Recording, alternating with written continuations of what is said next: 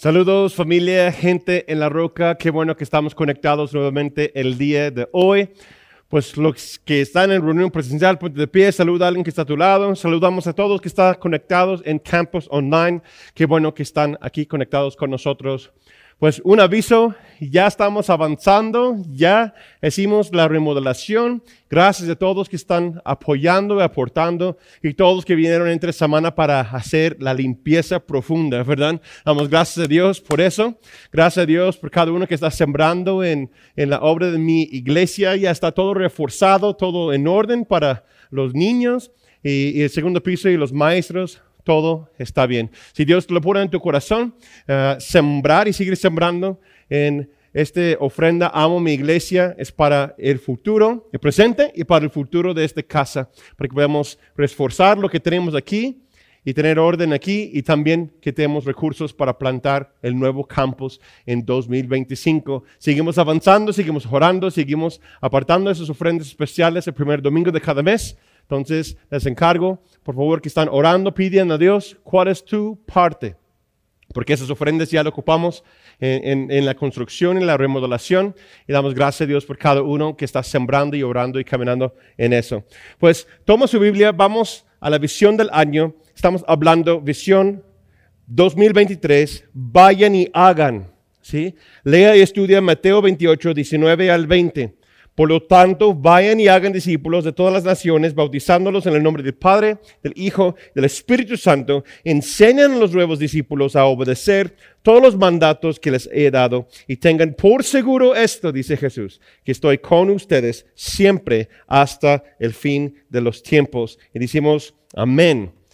Estamos por dar conclusión a esta serie que se llama El proceso de ir lo que Dios ha puesto en mi corazón, en nuestro corazón, mi esposa también compartió eh, en esta serie, de, cuál es la condición que vas a llevar al mundo. Vamos a salir, vamos a hacer, pero ¿qué es lo que vas a llevar? Es muy importante, porque lo que somos, lo que eres, eso lo vas a llevar al mundo. Lo que llevas al mundo se va a multiplicar. Estamos hablando del proceso de ir, que primero tengo un encuentro con Dios, reconocer quién es Él y quién soy yo, escuchar de Él, segundo paso, y Laura habló de eso, escuchar de Él, Él me habla, Él me guía, yo voy caminando en y con el Espíritu Santo, quema como fuego. La semana pasada vimos el proceso y, y cómo ser hijo. ¿verdad? El hijo es bendecido porque obedece. El, el, y después enviado. Hay un sometimiento y, lo que vas llevando vas a multiplicar ese espíritu de hijo, no de huérfano. Y segundo paso, cuarto paso es tomar pasos por fe.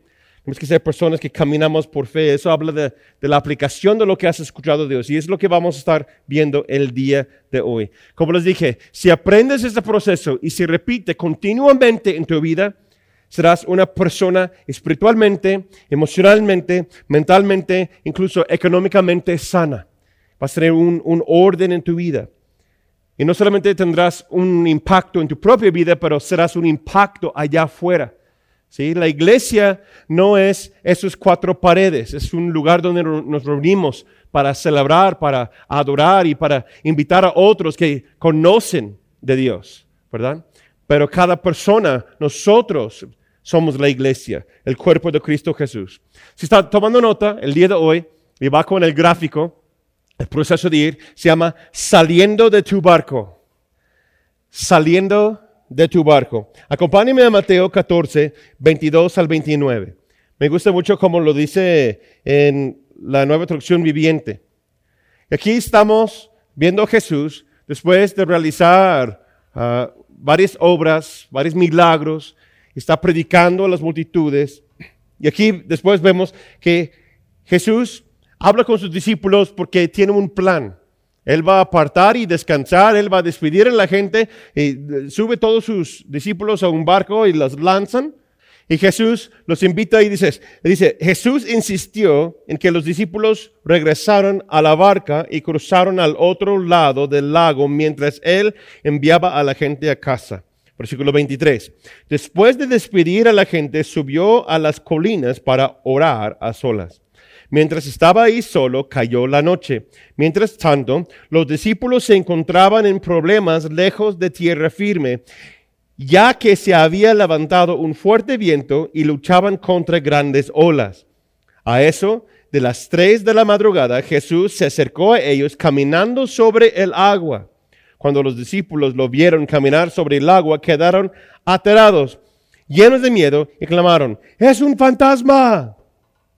Pero Jesús les habló de inmediato, no tengan miedo, dijo, tengan ánimo, yo estoy aquí. Entonces Pedro lo llamó, Señor, si realmente eres tú, ordéneme que vaya hacia ti caminando sobre el agua. Jesús respondió, sí, ven. Entonces Pedro se bajó por el costado de la barca y caminó sobre el agua hacia Jesús. Es algo asombroso. Aquí vemos registrado en las escrituras y aquí en la historia que solamente hay dos hombres que yo conozco o que ha escuchado, hemos reconocido que han caminado sobre las aguas. ¿Sí? Jesús y Pedro. Mi pregunta para nosotros hoy es, ¿cómo reaccionarías tú en la misma situación? ¿Qué harías tú? Ok, Jesús dice, vayan para allá. A las 3 de la madrugada, es bien noche, hay tormentas, hay olas, hay un viento recio. Yo supongo que eh, eh, la barquita o el barco está moviéndose. Hasta las olas del mar suben y bajan y está el agua en la cara y las olas están ahí. Y relativamente si ves el tamaño del lago no es muy muy grande. Pero ahí entra el aire por esa zona y, empieza a soplar y empieza a moverse. Y Jesús dijo, voy a verlos al otro lado. Entonces en sus mentes Jesús está en otro lugar. Y de repente ven un hombre, una persona, algo que parece como hombre, caminando sobre las aguas. Recuerda, a lo mejor has escuchado esa historia antes, ¿verdad? Yo, yo sí muchas veces lo he leído. Pero ellos nunca han experimentado eso y nunca han visto a un hombre caminar sobre las aguas. Y desde ese entonces hasta la fecha, nadie más lo han hecho, lo que yo sé. ¿Verdad? Pues hay dos reacciones que vemos aquí. Todos están bajo temor. Por eso Jesús dice, no temen, no tengan miedo. Yo estoy aquí, soy yo. Las tormentas de la vida las circunstancias difíciles están atacando tu barco. Tu barco o, es como, tu, bote es como tu vida, las circunstancias, lo que está pasando en tu vida, en tu matrimonio, en tu casa. Las olas del mar son, son las, los ataques del enemigo, los ataques de las circunstancias de la vida, todo va encima, en contra. Y vemos dos reacciones aquí. Unos discípulos no dijeron nada, ¿verdad que no? Pero por lo que está escrito. Y Pedro fue el único que dijo, si eres tú Jesús, realmente, permíteme ir contigo. ¿Cómo reaccionarías tú? El barco, como les dije, representa tu vida, tu casa, tu estilo de vida, tu comodidad, tus circunstancias. Y como escuchamos hace 15 días de la pastora Laura, ella nos habló acerca de las diferentes voces. ¿Cuáles son las voces que estás escuchando? ¿De temor? de miedo, medio de la tormenta, las circunstancias difíciles. Ya no te pagaron. Ya falta ciertos días para pagar. Tus hijos están enfermos. Hay, detalles en el matrimonio. Las circunstancias están atacando, las olas están atacando y, y las personas dicen, pues ya déjalo. Ya déjala. Ya busco otro trabajo. Uh, siempre estás enfermo. Ya no hay trabajo. Ya no hay dinero. Ya las cosas no se pueden hacer. Las cosas están muy mal, ¿verdad? O tú mismo dices, no, es que qué miedo, ¿qué está pasando aquí? Mi enfoque está en las circunstancias. Pero Pedro escucha una voz. Yo creo que todos escucharon la voz de Jesús, pero Pedro respondió a la voz de Jesús. Y digo, si realmente eres tú Jesús, permíteme ir contigo. ¿Y qué dijo Jesús? Sí, ven, ven. ¿Cuál es la voz que te llama hoy? ¿La voz de la duda? la voz del hombre, quizás los otros discípulos, no, no vayas, Pedro, ¿qué estás loco? ¿Qué vas a hacer? ¿Cómo que vas a, saltar de, de, eso? Hay seguridad en ese barco, allá afuera pues no hay. O estás escuchando a Jesús. Y punto aparte, y quiero mencionar eso. Hay personas que desean salir de su barco no necesariamente para caminar con Jesús, sino para huir de sus circunstancias difíciles, la tormenta, los problemas, etc. ¿Sí? Quiero brincar esto y me voy a hacer otra cosa porque eso ya no aguanto, ya no puedo. ¿Sí? Y buscamos a Jesús como una salida. Como decía, no me recuerdo quién lo dijo hace poquito, como mi aspirina, ¿no? Buscamos a Jesús para, tengo dolor de cabeza, tomo mi aspirina, busco a Dios, voy a la iglesia para que se arregle mi detalle, mi problema, a salir de mis problemas, a salir de mis deudas, voy a pedir prestado de alguien más, yo voy a buscar otra forma, pero voy a, a poner el nombre de Jesús ahí porque Dios me ama, Dios está conmigo. O buscas a Jesús para salir de tus problemas, o buscas a Jesús porque entiendes que sin Él estás en problemas. Es muy diferente. ¿Buscas a Jesús para que te arregle tu situación? ¿O buscas a Él porque sabes que si aparte de Él no hay camino?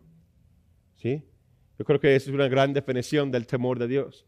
temor de Dios no es porque tengo miedo de Jesús o miedo de Dios, es porque no quiero estar lejos de Él, porque yo entiendo que sin Él no soy nadie. Él no es mi, mi escape, Él es mi salvador. Porque solamente un escape es, buscar algo emocional. Sino yo necesito saber cómo soy yo, como hablamos la semana pasada, cómo soy yo y quién es Él. Tengo ese encuentro con Él, esa revelación, esa afirmación de hijo. Y yo entiendo quién es Él. Estamos hablando de los discípulos de Jesús. No incrédulos, sino los hijos de Él, los discípulos de Él. Dice, si eres tú, voy contigo. Permíteme que yo voy contigo. ¿Sí? Y Jesús siempre dice lo mismo a sus discípulos. Aquí estoy. Ven. La promesa que, acabo de leer en Mateo. Si ustedes vayan y hagan discípulos, si tienen encuentro conmigo, si reconocen quién soy yo, si van caminando obedeciéndome como mis hijos, como mis discípulos, siempre voy a estar con ustedes hasta el fin de los tiempos. Es la promesa de Jesús para nosotros yo voy a estar contigo siempre y cuando tú caminas conmigo o me buscas de todo corazón. Entonces yo quiero enfocar en eso. Aquí es la situación. El llamado está ahí. Cada uno de nosotros tenemos trasfondos diferentes. Cada uno de nosotros tenemos detalles, problemas distintos, ¿verdad? Circunstancias diferentes, económicamente, emocionalmente, mentalmente, físicamente, por salud, etcétera. Y Jesús está diciendo, ahí están las circunstancias, ahí están tus cargas, ahí están las tormentas y problemas de la vida que están levantando en contra tu barco. ¿Sí me entienden?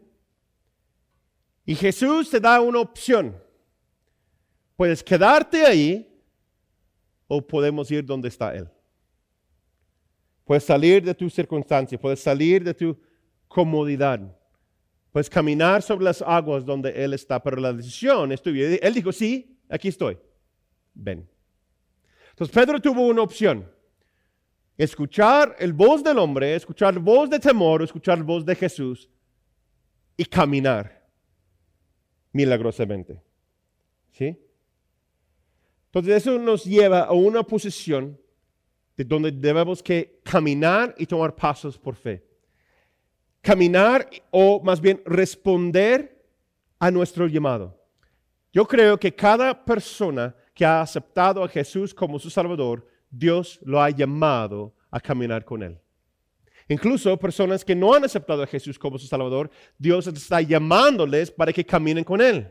Por eso dice la palabra, nos trae con lazos de amor. El Espíritu Santo, su, su ministerio es, es traer convicción del pecado, está llamándonos por nombre. Él nos invita que tenemos un encuentro con Él, podemos tener esa afirmación de quiénes somos en Él, podemos caminar bajo esa eh, confirmación, como dije la semana pasada. En el reino se busca confirmación, en el mundo reconocimiento. Yo no busco reconocimiento de los demás, yo busco la confirmación de Jesús. Yo voy caminando a través de Él, conectado con su pueblo, conectado con Él. Entonces, la primera pregunta que quiero hacerles hoy es, ¿cómo puedo asegurarme que es Dios llamándome? Hemos escuchado esa pregunta en diferentes formatos o diferentes expresiones a través de los años y también durante esta serie, ¿cómo puedo asegurarme que es Jesús que está llamándome, que es, Dios llamándome? Este, por ejemplo, yo percibo en mi corazón que, Dios quiere que voy a orar por tal persona. O voy al centro y veo a una persona. Dios quiere que voy a orar por él o no. Dios quiere que, que, voy a, abrir mi casa para recibir un grupo. Dios quiere que, que, voy a la iglesia o voy a tomar los pasos. Dios quiere que me bautice. Porque, porque la cultura me dice así, mis papás me han dicho así, y, etcétera, etcétera.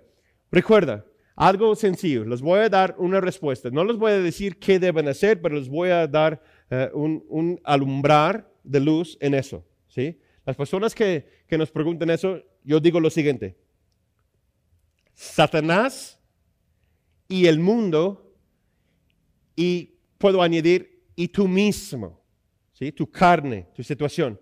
Nunca te va a desafiar a caminar por fe, predicar el Evangelio, orar por alguien más o tomar pasos que requiere que actives tu fe. Diezmar, ofrendar, orar, evangelizar, abrir tu casa, usar tus bienes para un grupo o, o enfocar en alguien más, ir a las naciones, un viaje misionero, lo que sea. Satanás, el mundo, ni ti mismo te va a convencer a hacerlo. Entonces, si eso está hablando en tu corazón, si viene esa sensación en ti o ese impulso en tu corazón de pasar al altar, entregar tus cargas a Jesús, pedir por oración, orar por alguien más, compartir tu testimonio, invitar a alguien a la iglesia, ir a un grupo, bautizarte, leer la Biblia más, orar más, buscar a Dios, eso siempre viene del Espíritu Santo. Siempre. Y puedo comprobarlo, si me da horas y días, yo puedo comprobarlo con versículos de la Biblia y siempre viene de Dios. Es de Dios. No dudes hacerlo. Pero tú dijiste, pastor, que necesitamos confirmación. Necesitamos confirmación del liderazgo. Yo dije que tienes que esperar la confirmación del liderazgo. Yo dije, el liderazgo va a confirmar lo que Dios está hablando en tu corazón. Y mientras que tú vas obedeciendo, la confirmación viene, la sanidad viene. A caminar, tomar pasos de fe. Y tengo un tema hace años que compartí que mientras vas, los leprosos fueron a Jesús, pidieron por sanidad. Él los sanó y no se ve físicamente que estaban sanos. Él dijo, vayan, se presentan ante el sacerdote y mientras que fueron, mientras iban, dice la palabra, mientras iban fueron sanados.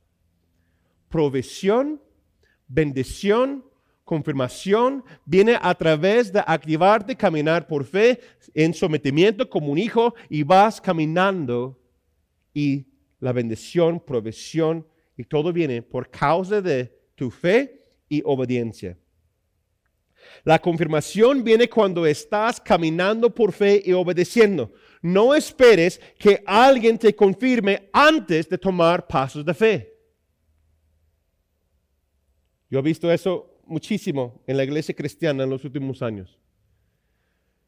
Que las personas tienen un encuentro con Dios, recibe palabra de Dios, confirmación de Dios, están, eh, eh, están tomando pasos, quieren ser discípulos, se bautizan, reciben la llenura del, Espíritu Santo, van caminando conforme y después, Señor, empiezan a orar y dice, Señor, si tú me quieres enviar, si tú me quieres mandar, si tú quieres, pues dame una señal, Señor. Dame una palabra, Señor. Confirma a mi corazón, Señor, porque quiero saber si eres tú. Les digo algo, Jesús ya te llamó, Jesús ya nos comisionó, ya tienes la palabra de Dios de ir y hacer discípulos. No esperes más. ¿Qué estás esperando? Hay que hacerlo en orden, el orden bíblico, ¿sí? Como dijo, la confirmación, precisamente eso, la, la confirmación es confirmado lo que Dios te ha llamado a hacer. Es eso, la confirmación es confirmo lo que Dios te ha llamado a hacer. ¿Qué es lo que Dios, Jesús, nos ha llamado a cada uno de nosotros a hacer? De ir y hacer discípulos. No solamente el pastor, no solamente los evangelistas que tienen don de cada persona quien es discípulo de Jesús, cada persona que cree en Jesús como su Salvador, estamos llamados a ir y a ser discípulos. Punto. ¿Por qué? Porque es la gran comisión de Jesucristo mismo. ¿Sí? La segunda pregunta que quiero compartir con ustedes hoy es lo siguiente. Entonces, ¿cómo respondo a mi llamado? Ya les dije que tiene un llamado. Cada uno de nosotros seremos llamado por Dios. Fuiste y eres llamado por Dios. Primero llamado a qué? A la salvación. Después llamado a ser discípulo, bautizarte en agua y recibir el empoderamiento de, de, que viene de lo alto, poder que viene de lo alto, quien es el Espíritu Santo. El bautismo del Espíritu Santo, la llenura de Dios que te impulsa para que seas testigo a todas las naciones, dice en Hechos y para ir y compartir lo mismo, lo que tú tienes en ti, con alguien más. Fíjate, algo que he aprendido yo. Hay una diferencia en ser una persona sabia con esperanza que ser una persona que espera. Lo repito, hay una diferencia en ser una persona sabia con esperanza y que ser una persona que espera. Es algo que yo creo que hay poquito confusión en el cuerpo de Cristo el, día de hoy. Porque hay muchos creyentes, muchos cristianos que están esperando a Jesús, esperando a Dios que les llame, les da una señal para realizar cualquier cosa, cualquier obra, cualquier, eh, cualquier acto de evangelismo. Ah, pero cuando la iglesia lo tiene, ok, vamos a participar, o, o no sé, etcétera, etcétera, ¿no? Es algo diferente de, de ser una persona con sabiduría y con esperanza que ser una persona que está esperando. Para entenderme y para entenderlo mejor, vamos a la definición bíblica de esperanza. ¿Sí? Esperanza, definición bíblica, es una fe expectante y confiada de lo que Dios ha prometido.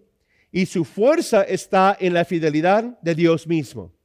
Eso es lo que quiere decir esperanza. ¿sí? En inglés es muy diferente la palabra hope. No es tanto así, pero me encanta el español aquí porque es esperar o con fe.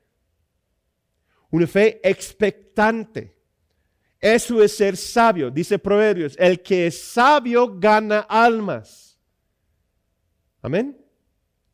Si somos personas sabias, vamos a tener una fe expectante, una esperanza que Dios va a salvar a mi vecino, que Dios va a salvar a mi mamá, a mi papá, a mi tío, a mi tía, a mis primos, a mi vecino, mi vecina, mi compañero de trabajo, de escuela, etc. A mis hijos. Esa es la esperanza. ¿Por qué? Por eso voy a predicarles sin pena, sin vergüenza. Voy a compartir porque Jesús me ha llamado de ir y hacer discípulos. Pero como digo, muchas personas quienes están esperando en el Señor por una señal, por una palabra. ¿Sí? Y dos, cinco, diez, veinte años después, ¿qué? Siguen esperando. ¿Por qué? Porque no hemos entendido, tal vez, a lo mejor, que Jesús ya te llamó, ya te dio una palabra. La confirmación está en la palabra y está en la iglesia, está con los hermanos que Dios te ha llamado a compartir tu testimonio, tu historia con alguien más. Continuamente. Y después llevar la palabra y enseñarles todas las cosas que Jesús nos ha enseñado. Y algo que me impactó pensando en este mensaje y llegó muy profundo a mi corazón. Unos aquí, unos que están aquí en unión presencial, otros que están viendo en línea, seguirán en su pecado si mi esposa y yo esperábamos en nuestra mente, nuestra lógica o por una señal de Dios. Dios dijo, vayan a León, realizar sus prácticas. Y dijo, Señor, no tengo dinero, si tú provees, voy. Una secuencia de muchas cosas. Llegué a León, conocí a mi esposa, ella estaba sirviendo al Señor. ¿Que, ¿Dónde vamos a estar si decimos, pues debemos abrir nuestra casa, Señor, o no? Para el primer grupo familiar que se llama Gente en la Roca. ¿Cómo, cómo, cómo estarán las cosas hoy día si vamos esperando por un señal? No, el Señor dijo, vayan, hagan discípulos. Usa tus recursos, usa tus talentos, haz lo que tienes que hacer, menos pecar para ganar una alma para Cristo Jesús. Haz lo que tienes que hacer. ¿Por qué? Porque escuchamos hace poquito del pastor Héctor, porque hay un abismo y las personas están cayendo y cada día. Eso debe haber motivación en nosotros para llevar la palabra a alguien más. Ve lo que dice Proverbios 3, 5 a 6. Y también 2 Corintios 5, 7 que no caminamos por nuestra eh, vista, caminamos por fe, que no dependemos de nuestro intelecto, nuestro razonamiento, nuestra mente, nuestra propia inteligencia, sino dependemos de la palabra de Dios. ¿Qué es lo que dice Dios? ¿Lo escuchas? Por eso es tan importante que estamos escuchando de Él. Y esas personas que están en espera, muy pocos de ellos experimentarán una vida sobrenatural. ¿Por qué Pedro pudo caminar sobre las aguas? ¿Por qué? Porque él no esperó un momento más. Dijo, Señor, si eres tú, voy. Él dijo, sí, ven. Y salió y tomó el primer paso. Una y otra y otra vez se escucha de los discípulos que dice, y inmediatamente dejaron sus redes. Inmediatamente salieron de su casa. Inmediatamente buscaron y escucharon y siguieron a Jesús. No esperas. Busca a Dios. Hoy es el día de la salvación. No esperes más. Hoy es el día de la salvación. Si tú quieres ver lo sobrenatural en tu vida, lo sobrenatural viene en nuestras vidas. Yo creo yo lo he experimentado, mi esposa y yo, por años. Lo sobrenatural solamente viene cuando caminas, no en tus fuerzas, sino en la fuerza del Señor. Si deseas ver que Dios provee, tienes que caminar por fe. Porque Dios siempre nos va a llevar a un punto donde tenemos que confiar en Él. Si tú esperas lógicamente, y quieres realizar todo un plan, no estoy diciendo que hacer planes es malo, no. Pero hacer planes conforme a ti mismo, Dios se ríe de ello, ¿no? Como dijo nuestro anciano Milton una vez, si quieres hacer Dios reír, cuente tus planes a Él, ¿verdad? No, pero si mi plan es conforme a la palabra, lo que Él está hablando, siempre va a respaldar su palabra. Dios siempre va a tener una provisión para tal persona. Y la promesa es que Jesús mismo dice, yo voy a estar con ustedes hasta el fin de los tiempos. Tal vez te sorprenderá lo que Jesús dijo. Pero en Mateo 19, 29, Jesús dice, cualquiera que por causa de mi nombre, o sea, poner fe en Él, caminar conforme a sus palabras, sus enseñanzas, por causa de mi nombre, haya dejado casas, hermanos, hermanas, padre, madre, mujer, hijos o tierras, recibirá cien veces más y también heredará la vida eterna. Es una vida de fe. Es una vida de dependencia en Él. Entender que Él nos llamó a impactar nuestra ciudad. Él nos llamó a predicar y compartir nuestra historia, lo que Jesús ha hecho en y para con nosotros. Dios ya te habló. Dios ya nos llamó. Jesús ya vino, sufrió por nosotros, entregó todo por nosotros, nos empodera, nos salva, nos restaura y nos envía. No sé en qué parte de este proceso estás, pero Jesús siempre está presente por aquellos que están buscando Él. ¿Sí? Jesús ya nos envió ya tienes la palabra de ir. Ir y hacer. Esa es la gran comisión de Jesús. Comisión quiere decir un conjunto, una misión que hacemos colaborando juntos, tanto como iglesia, tanto con Él, porque Él nos bautiza con su Espíritu, Él nos capacita, Él nos llama, Él nos envía. La autoridad viene de Él, no de nosotros. Entonces pueden confiar en eso. Dependemos en Él, dependemos en su Espíritu, su voz y la confirmación de su cuerpo mientras vas. ¿Qué estamos esperando entonces? ¿Cuál voz estás escuchando?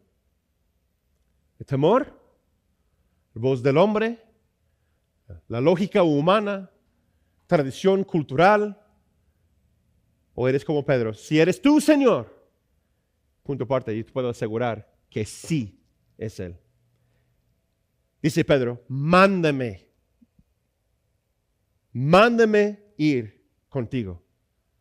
Y Jesús dijo, sí, estoy aquí, ven. La palabra de autoridad, la palabra de un mandamiento, estamos comisionados con el poder del Espíritu Santo, la autoridad de Cristo mismo que se levantó de entre los muertos. Si crees tu corazón y confiesas con tu boca que Jesús es el único Hijo de Dios, Él te dice, ven, entrega tu vida, entrega tu corazón, entrégame tus cargas. Ya no ves las olas a tu alrededor. Porque después vemos la historia de Pedro, empezó a enfocar más en la circunstancia que en Jesús. ¿Y qué pasó? empieza a caer de nuevo, empieza hundir en el agua. Y Jesús lo rescató. Ese es otro mensaje. Pero Jesús está diciéndonos, yo estoy aquí. No temen. Estoy aquí, dice Jesús. No pasa nada. Ven, ven conmigo. La última pregunta para el día de hoy. Tal vez estás diciendo, ok, ok, pastor, está bien, pero ¿qué debo hacer entonces? Hay dos palabras más que quiero compartir contigo. No son mis palabras, son la confirmación de la palabra de Dios para cada uno de nosotros que hemos puesto nuestra fe en Jesús. Jesús lee y habla de sí mismo y habla de cada uno de sus discípulos. Lucas 4, 18 a 19 nueva traducción viviente. El Espíritu del Señor está sobre mí, porque me ha ungido para llevar las buenas noticias a los pobres. Me ha enviado a proclamar que los cautivos serán liberados, que los ciegos verán, que los oprimidos serán puestos en libertad y que ha llegado el tiempo del favor del Señor.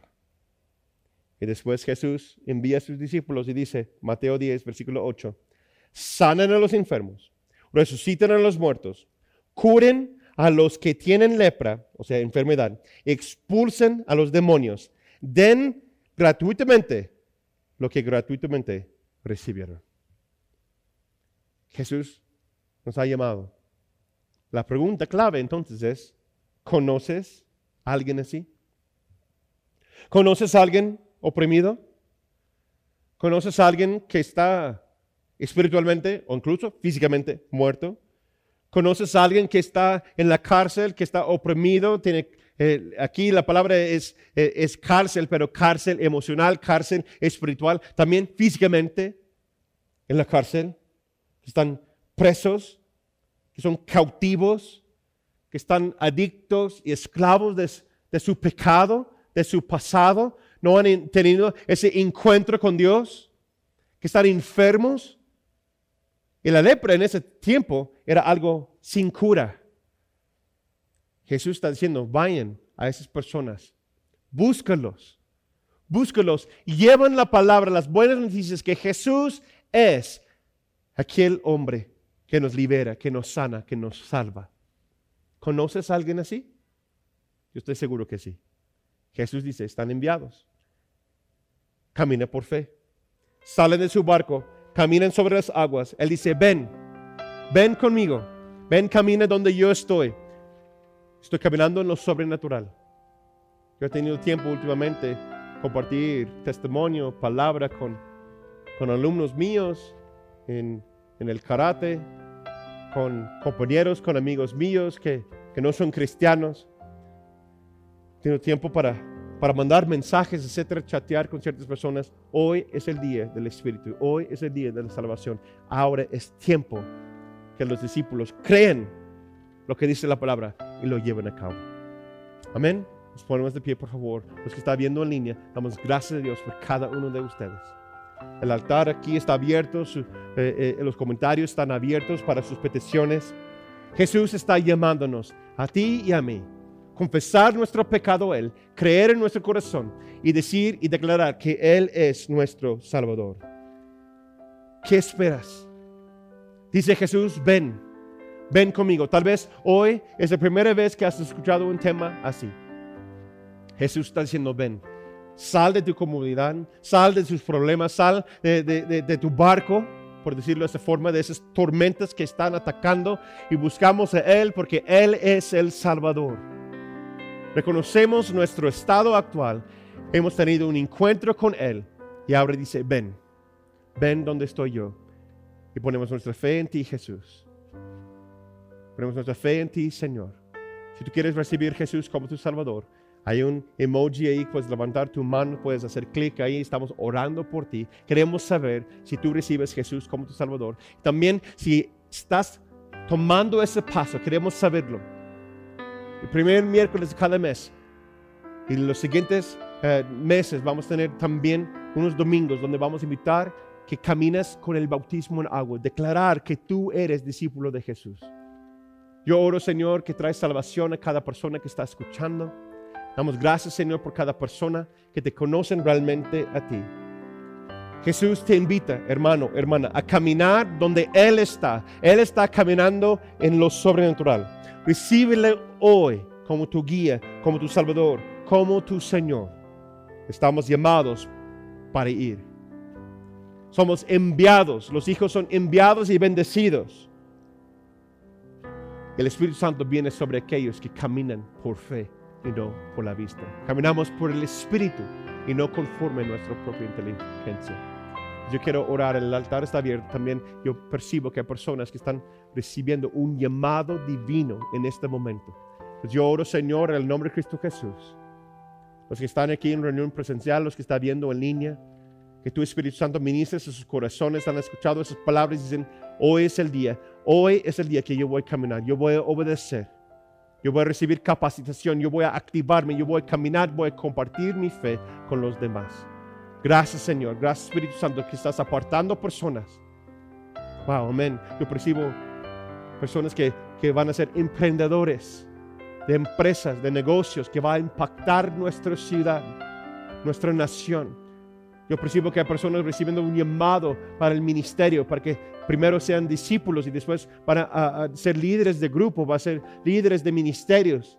Estamos orando también, Señor, que, que estás levantando misioneros, misioneras, locales y también internacionales. Gracias, Señor, por cada uno que está obedeciendo el llamado, que está caminando conforme a tu palabra el día de hoy. Vayan y hagan discípulos. Gracias, Jesús, porque tú has confiado en nosotros. Queremos, queremos darte a ti la honra y la gloria con nuestras vidas. En el nombre precioso de Cristo Jesús. Todos que están de acuerdo dicen, amén, amén. Espero que tengan una excelente semana y Dios te bendiga.